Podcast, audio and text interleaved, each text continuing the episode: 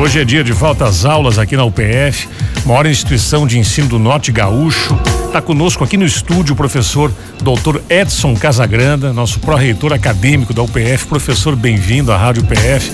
Dia bacana, sempre é bom, né? Dia de volta às aulas na universidade. Isso. Bom dia, Gerson. Bom dia, Felipe.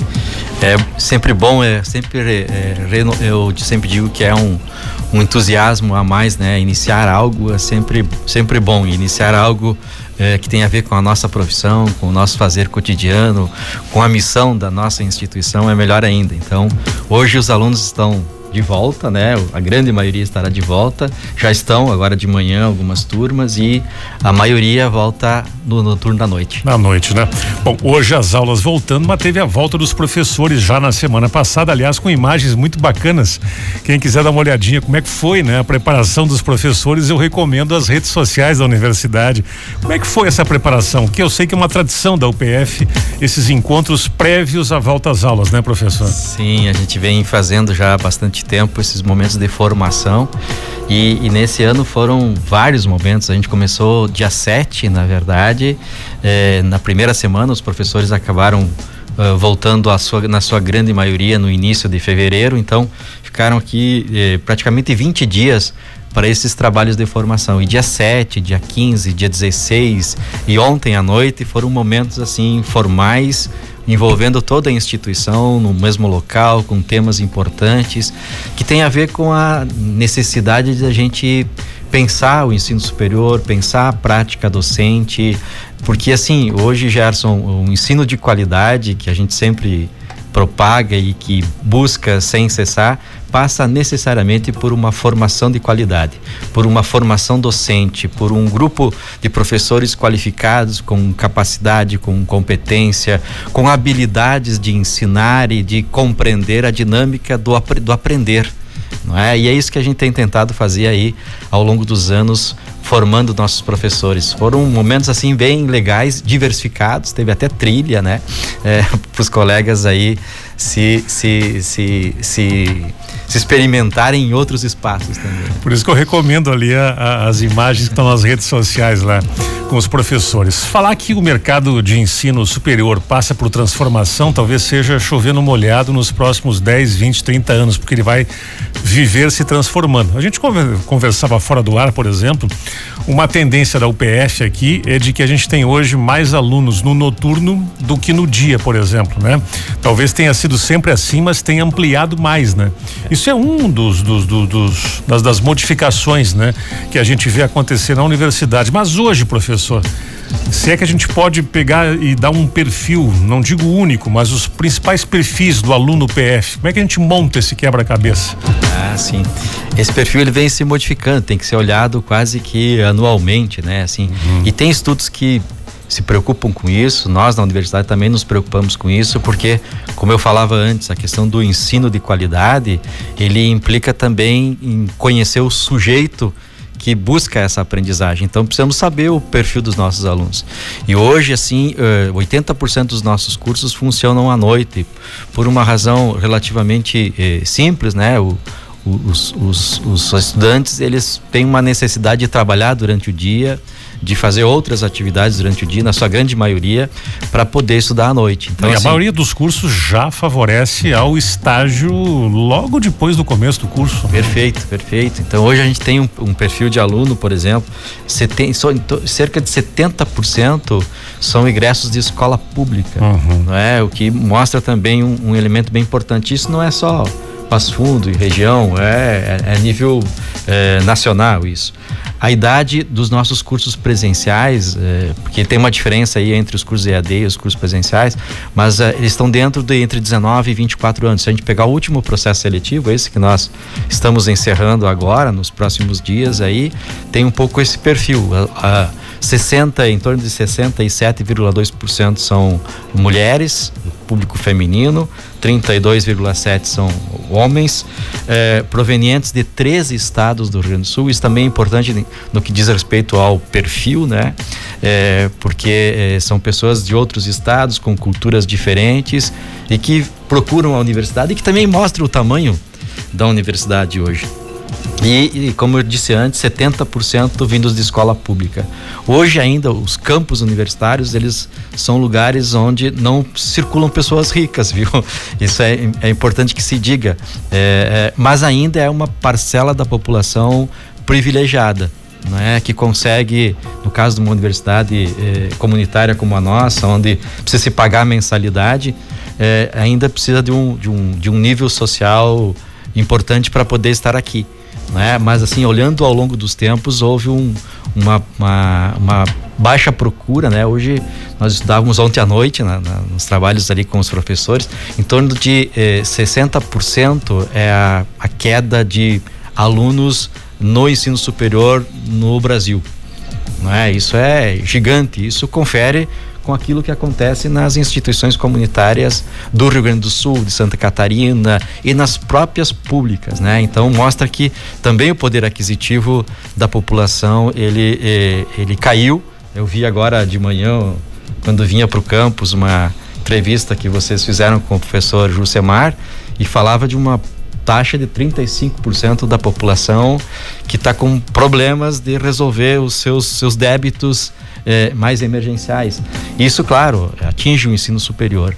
Mas eu acho que tem um elemento de fundo também que é a questão cultural, né? Não se sente mais a necessidade de se fazer um curso superior. As pessoas parecem que estão entendendo que podem resolver sua vida sem a necessidade da formação. E o que a gente mostra, tenta mostrar aqui dentro da universidade, esse é o diferencial talvez de se fazer uma universidade, é exatamente que a cultura, que o conhecimento, que as habilidades desenvolvidas num curso de formação podem te dar, podem te abrir perspectivas outras que não abririam se você não tivesse um curso superior. Bom, essa questão de 70% de quem vem é da escola pública, ela vem ao encontro de uma informação que a gente sempre repete, não apenas em dia de volta às aulas, porque é uma realidade, por ser uma instituição comunitária, né? E essa palavra é importante que as pessoas saibam, né? É, a UPF ela tem vários tipos de bolsas, benefícios, enfim. Isso é uma tradição de sempre da universidade, né, professor? E isso não muda, né? Isso, isso. A verdade é que a universidade sempre teve uma preocupação que é formar pessoas para contribuir para o desenvolvimento da, da região que onde a UPF está inserida. Até a estrutura multicamp ela nasce com esse propósito. Como é que a gente pode uhum. ajudar determinadas regiões longe da sede a se desenvolverem? E se acredita que a formação é um mecanismo assim. E para facilitar, claro, a gente tem inúmeros eh, eh, benefícios que vão de bolsas de gratuidade até financiamentos com taxas subsidiadas pela própria instituição.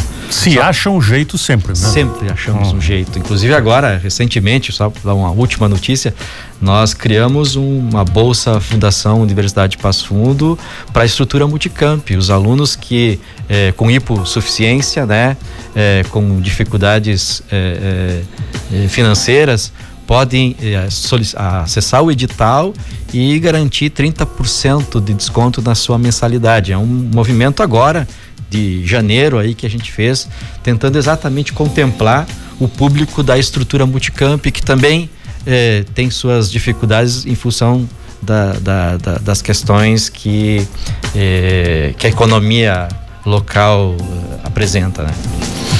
Professor, eu não, não, não gostaria de, de, de, encerrar a entrevista sem falar num tema que a gente que está aqui no dia a dia das notícias é, preocupa, que é a questão do apagão dos professores possível de acontecer. A gente teve a volta às aulas é, ontem das estaduais e um número que foi divulgado pela imprensa de 6 mil professores a menos do que o ano passado, né? E tem um projeto bem recente do governo estadual, que é o Professor do Futuro, que é o PF está dentro e vai acontecer, que vai trazer bolsas para que haja um incentivo a que as pessoas voltem às licenciaturas, porque vai faltar professor. Faltar professor significa que vai, vai, vai haver a necessidade de contratação, porque não tem mágica, né? É, é, vai ter que ter mais professor. Tem mais um detalhe aí que chama a atenção da gente. Haverá no futuro se crê que recente é, na frente aí a contratação dos efetivos, porque 49% dos professores hoje são temporários, não se sustenta uma situação como essa. Então, haverá contratação. Então, acho que vem um caminho interessante, né? Com essas bolsas que deve ser agora, nos próximos dias, uma definição, né? Sim, que bom que tu lembrou disso, Gerson, porque a gente vem trabalhando já a, a, professora Berna, como reitora, já vem atuando muito fortemente junto ao governo do estado, via Comung, para que o estado sinalizasse alguma coisa nesse sentido que você traz aí, uhum. a preocupação que tu é, expressa, que é também a nossa preocupação, é a preocupação nacional, há estudos sobre isso também. E essa pressão que o Comung, pressão entre aspas, né, que o Comung acabou fazendo aí junto ao governo do estado, surtiu um efeito bem importante. Mil bolsas nesse edital específico do professor da manhã. A UPF concorreu, eh, na verdade o, o edital contemplava cinco cursos, eh, nós concorremos em quatro, porque um deles nós não oferecemos mais. Fomos contemplados, eh, pelo menos numa primeira etapa, e agora, dia 22, teremos uma, uma reunião com a Secretaria de Inovação para tratar disso, mas parece que o resultado final sai no dia 27. Dessas mil bolsas, 100 a UPF está buscando não é? Para quatro cursos, é importante que eu diga isso aqui: é o curso de letras, o curso de matemática, o curso de história e o curso de ciências biológicas. Então, é um reforço importante para a universidade, para a região e para o problema não só do Rio Grande do Sul, mas um problema nacional que é o, o da falta de professores. Resolve? Não, né? Precisamos mais bolsas, sim, mas é um início, né, professor? Claro, é uma é... sinalização do governo importante aí, né? É o início. Se, esse se esses editais começarem a se repetir, eu sempre tenho uhum. dito para os colegas assim: se o ano que vem a gente tem mais um edital de mil bolsas uhum. e assim sucessivamente, no período de quatro anos, a gente tem quatro mil alunos eh, no Rio Grande do Sul buscando formação específica na área de professores. Verdade. E daí você vai repondo. Claro, isso é um custo importante para o Estado, mas a gente sabe que educação é um, é um custo que não pode ser medido é, do ponto de vista quantitativo, né? A gente tem que investir e pensar que isso vai ajudar no desenvolvimento do Estado e, consequentemente, é, é, no bem-estar das pessoas. Sem dúvida. Professor, obrigado pela presença. Que seja um grande semestre para os alunos que estão chegando hoje ao PF, viu? Eu que agradeço muito, desejar aqui um abraço a vocês e os, os colegas professores e os estudantes que estão chegando no campus, que chegarão à noite, serão, sejam todos muito bem-vindos. Obrigado. Boa semana, viu?